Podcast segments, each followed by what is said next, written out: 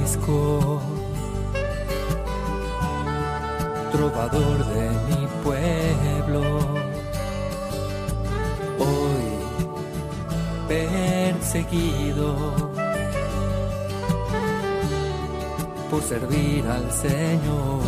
Comienza Francisco y Clara, Camino de Misericordia, un programa dirigido por Fray Juan José Rodríguez. A la dama para poder estar más cerca de Dios. Yo, Clara.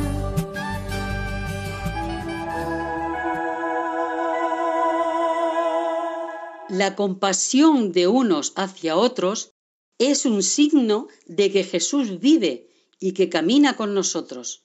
Hacerlo con todas las criaturas garantiza que Dios reina en nuestros corazones. Un saludo de paz y bien, hermanos. San Francisco se sigue encontrando no con un corderillo, sino con dos corderillos en el día de hoy. Os vamos a contar qué pasó y la reflexión que nosotros sacamos al respecto. Santa Clara nos sigue dando su bendición a lo largo de los siglos. A ella nos acogemos porque ella nos muestra el rostro de Jesucristo. Escuchemos la palabra del Señor, que ella sea nuestra invitación constante para ser evangelios vivos y vivientes.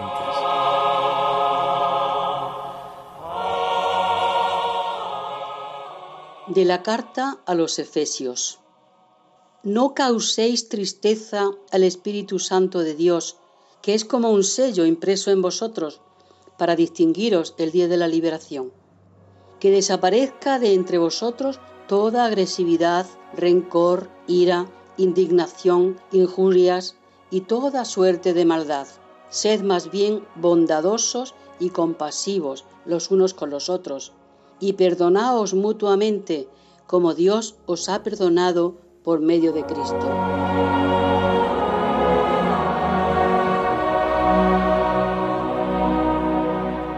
Estamos en el capítulo cuarto de la carta a los Efesios, en el versículo 30 y siguientes, donde el apóstol nos invita a no entristecer el Espíritu Santo de Dios con que Él nos ha sellado para el día de la bendición final. ¿Qué significa esto? Que el Señor nos da su Espíritu, el Señor nos da sus dones, su presencia, su bendición, su redención y salvación y nosotros, aún en vasijas de barro, que es nuestra vida y nuestro cuerpo, debemos llevar estos dones en la vida, en nuestra vida concreta, sin perderlos, sino apostando por ellos, luchándolos, trabajándolos para que estos dones se hagan, si cabe, todavía más grandes, al menos más trabajados.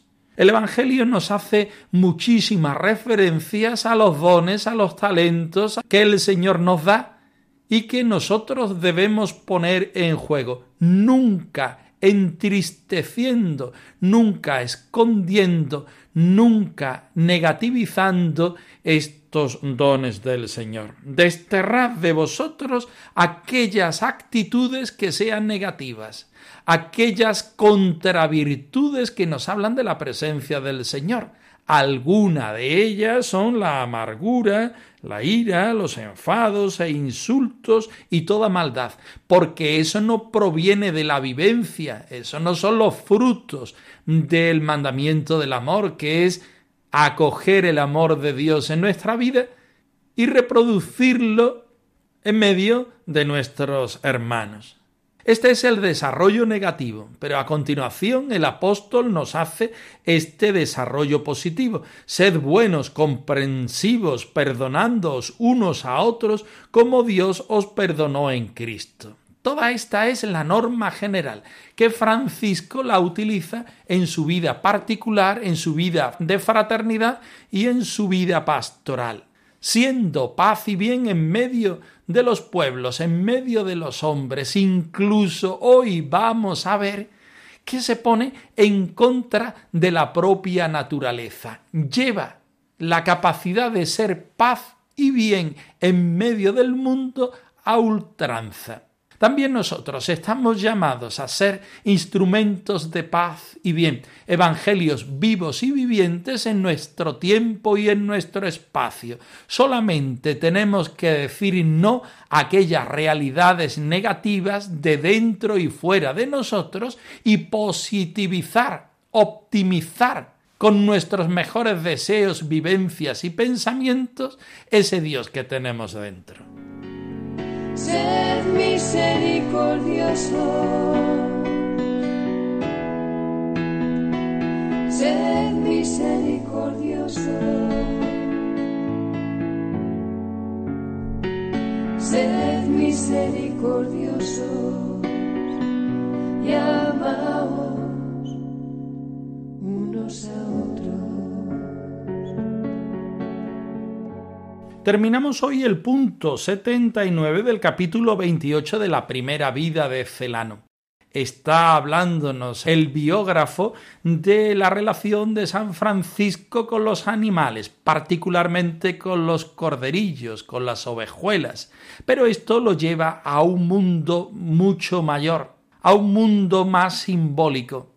Escuchemos atentamente el texto y después sumerjámonos en su intención más oculta. alegría y felicidad, darse uno mismo, esto es amar. En otra ocasión, pasando de nuevo por la marca con el mismo hermano, que gustoso le acompañaba, se encontró en el camino con un hombre que iba al mercado, llevando atados y colgados al hombro dos corderillos para venderlos.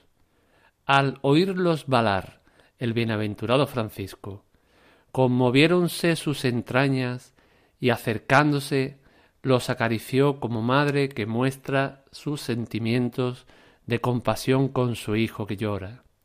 Y le preguntó al hombre aquel, ¿por qué haces sufrir a mis hermanos llevándolos así atados y colgados? Porque los llevo al mercado, le respondió para venderlos, pues ando mal de dinero. A esto le dijo el santo, ¿qué será luego de ellos? Pues los compradores, replicó, los matarán y se los comerán. No lo quiera Dios, reaccionó el santo. No se haga tal. Toma este manto que llevo a cambio de los corderos. Al punto le dio el hombre los corderos, y muy contento recibió el manto, ya que éste valía mucho más. El santo lo había recibido prestado aquel mismo día de manos de un amigo suyo para defenderse del frío. Una vez con los corderillos se puso a pensar qué haría con ellos, y, aconsejado del hermano que le acompañaba, resolvió dárselos al mismo hombre para que los cuidara, con la orden de que jamás los vendiera ni les causara daño alguno, sino que los conservara, los alimentara y los pastoreara con todo cuidado. Alegría y felicidad, darse uno mismo, esto es amar. Nos encontramos con San Francisco en la zona de las Marcas nos encontramos a San Francisco acompañado del hermano Pablo, aquel que hace de compañero en este momento de la vida del seráfico padre, aquel ministro, ministro provincial de aquella zona, que gustaba acompañar a San Francisco y San Francisco se sentía muy bien con él. Junto a él viven estos acontecimientos de encuentro con animales, particularmente con corderillos, con ovejas. Hoy dos. El punto anterior era una ovejilla que le recordaba a Jesús el buen pastor y a Jesús el Cordero de Dios que quita el pecado del mundo. Fray Tomás de Celano en esta ocasión no nos hace el traspaso de esa ovejuela hacia el Señor, sino de esa ovejuela hacia las personas, Atentos, porque nos dice así. Se encontró en el camino con un hombre que iba al mercado, llevando atados y colgados al hombro dos corderillos para venderlos. Es un episodio normal en una vida totalmente agrícola y ganadera. Una persona que tiene animales que previamente los ha criado y los lleva al mercado para venderlo. Al oír balar el bienaventurado Francisco, conmoviéronse sus entrañas y acercándose los acarició como madre que muestra sus sentimientos de compasión con su hijo que llora. San Francisco está realmente hablando o acercándose a unos corderillos? No lo sabemos. Seguro que esta historia está a la base. Pero seguro que el biógrafo va un punto o un paso más allá.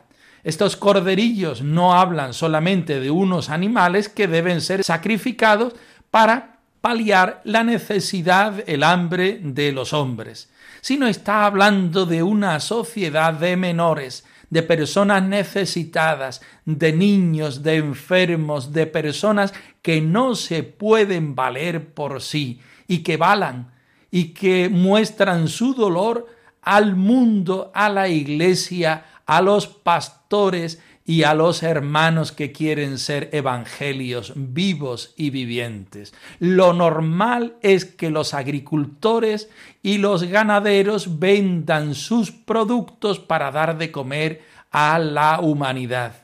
Lo anormal sería que nosotros rompiéramos esta cadena. Si San Francisco rompe esta cadena es porque nos está avisando, nos está predicando de otro mensaje más profundo, el dolor del mundo, el dolor de los débiles, el dolor de los menores. Todos los hermanos han de ser menores y estar sometidos a todos los que hay en la misma casa. Todos los hermanos han de ser menores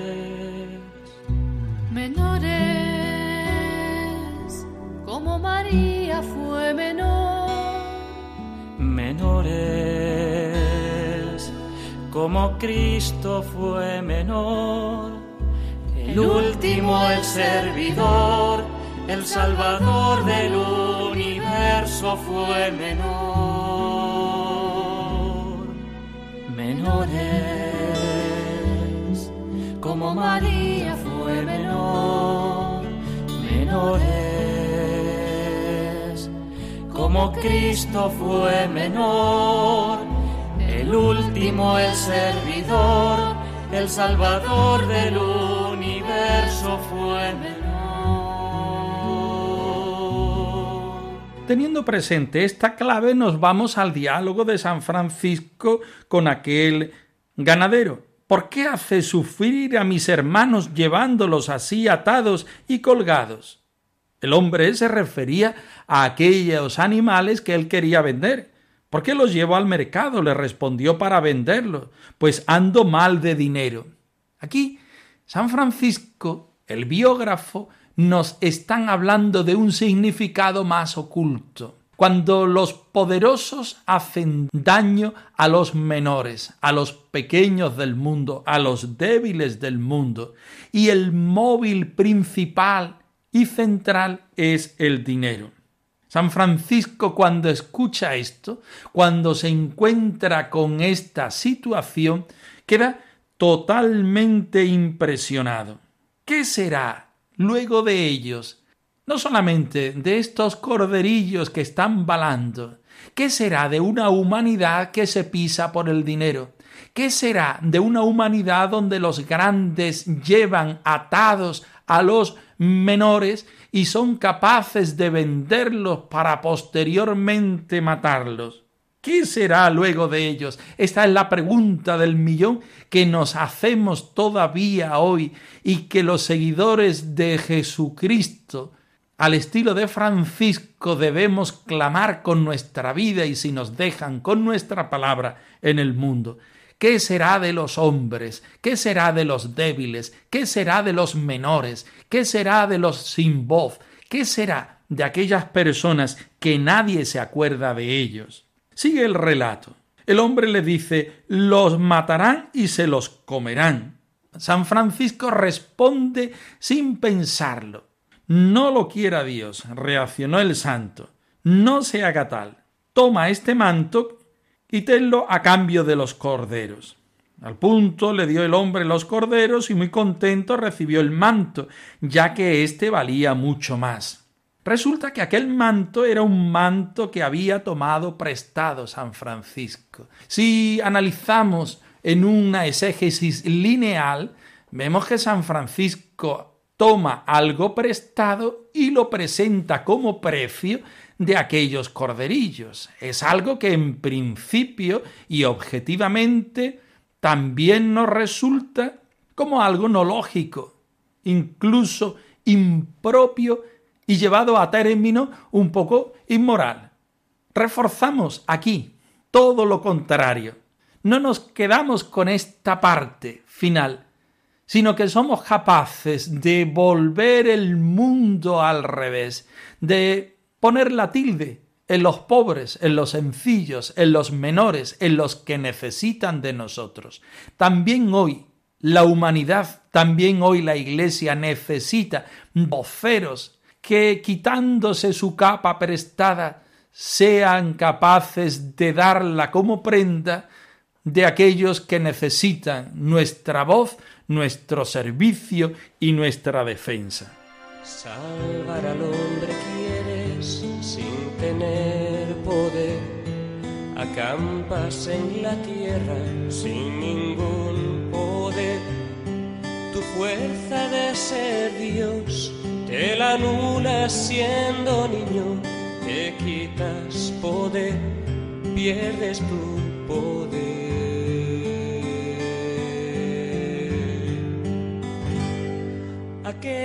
A quien llamas lo haces sin poder, les invitas a ser pobres sin ningún poder, les dices que tan solo siendo niños servirán, pobres de poder, niños sin poder.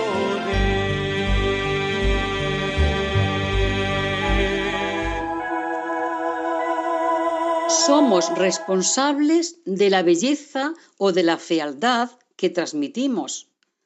La felicidad es un regalo que saborea la presencia de Dios.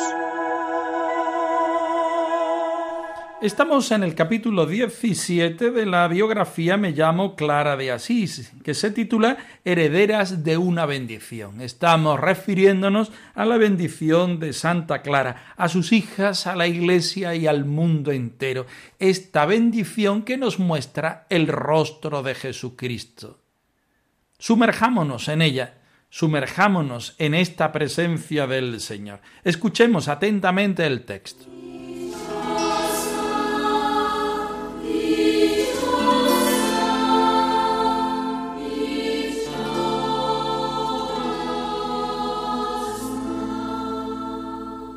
La bendición de nuestra Madre es un recuerdo amable y una mirada al futuro. Nos orienta a través de tres ejes fundamentales de la fe el amor, el compromiso y la fidelidad. Sed siempre amantes de Dios y de vuestras almas y de todas vuestras hermanas, para que observéis siempre solícitamente lo que al Señor prometisteis. Nos orienta progresivamente hacia nuestro propio corazón, estando en el mundo desde la comunión con Dios. El Señor esté siempre con vosotras y ojalá vosotras estéis siempre con Él. Amén. Ser herederas de una bendición nos introduce en la dinámica creadora de la Ruá divina. Para nosotras, vivir la espiritualidad de la bendición significa avivar cada día la adhesión del corazón a Jesús, renovarse, abrirse, celebrar, alegrarse, comunicarse, compartir, compromiso con la vida, sensibilidad ecológica. La adhesión personal a Jesús es una atracción y una llamada, una gracia de Dios y una tarea por nuestra parte. Una adhesión que es amistad, un conocimiento que proviene de la experiencia del trato, de la confianza, de la relación mantenida con el Señor mediante la oración, la lectura de la Escritura, los sacramentos, en especial de la participación en la Eucaristía. Y precisamente porque es una adhesión personal, consigue dar el paso de creer no únicamente en lo que dicen los otros, ni porque sean favorables o no las circunstancias externas de la sociedad o de la familia. Es una adhesión por amor, por un conocimiento personal de Jesús resucitado que nace de haber experimentado de alguna manera la acción del viviente en la propia vida. El amor personal es el que nos hace personas y el seguimiento de Jesús arranca de esta cordialidad. Seguir a Jesús es identificarse con Él a través de un sentimiento de pertenencia aunque formemos parte de una familia, de la Iglesia, de un grupo, de una asociación, la pertenencia fundamental al Señor es la que nos constituye.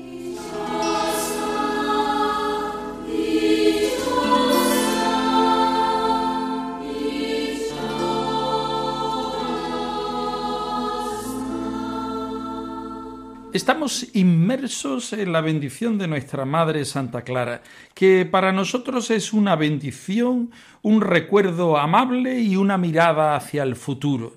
Tiene tres ejes fundamentales, el amor, el compromiso y la fidelidad, el amor que viene del Señor, captado por Santa Clara, donde ella nos invita también a nosotros a vivir este amor, a hacer recuerdo de este amor, a hacer experiencia de este amor. Sed siempre amantes de Dios y de vuestras almas y de todas las hermanas, para que así observemos siempre explícitamente lo que prometimos al Señor. Por otra parte, el compromiso, ese compromiso que sabe a bendición, pero que nos pone en el trampolín de ser nosotros también bendición para los demás. El amor cristiano, el mandamiento cristiano es sentir el amor de Dios y responderle a Él por medio de nuestros hermanos. Y hacerlo en una vida concreta, en una vida sencilla, en una vida fraterna, en una vida de desapropiación, de descubrimiento de lo que el Señor quiere en cada uno de nosotros sentirnos regalos y bendición también para los demás.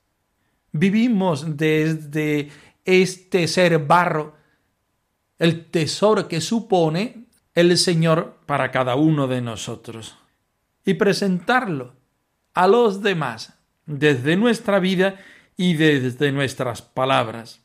Seguir a Jesús es identificarse con Él a través de este sentimiento de pertenencia. También nos invita a la bendición de Clara, también nos invita la vida oculta de las clarisas, a ser nosotros bendición, a ser nosotros acogida de esta bendición y bendición para los demás desde nuestra vida sencilla, fraterna, menor y por supuesto de oración y contemplación. Planta de Francisco, bendigo mientras vivo y por todos los siglos, por todos los siglos.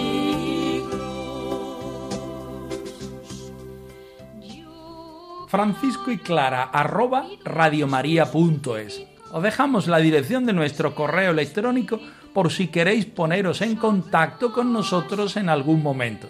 Nosotros nos despedimos, no sin antes ofreceros la bendición del Señor resucitado al más puro estilo franciscano. Que el Señor os conceda la paz y el bien, hermanos.